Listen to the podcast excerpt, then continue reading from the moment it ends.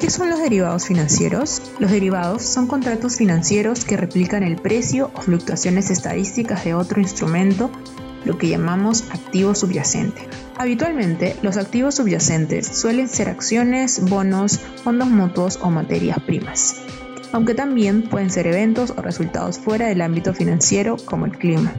Son creados para diferentes objetivos, pero principalmente se utilizan para cubrir riesgo o especular sobre un precio futuro, buscando incrementar la rentabilidad. Existen tipos de derivados, futuros o forwards. Se fija un precio y una fecha a futuro con la obligación de cumplirla. Y opciones. No necesariamente se tiene que fijar una fecha ni un precio. Por otro lado, tenemos los swaps, son utilizados para cambiar flujo de dinero o términos financieros. Los más comunes son los swaps de tasa de interés y los swaps de divisas. Gracias a la reducción en los costos de transacción y automatización por el comercio electrónico, el mercado de derivados está más grande y diversificado que nunca, alcanzando un valor de mercado bruto de 12.6 billones de dólares en el 2019.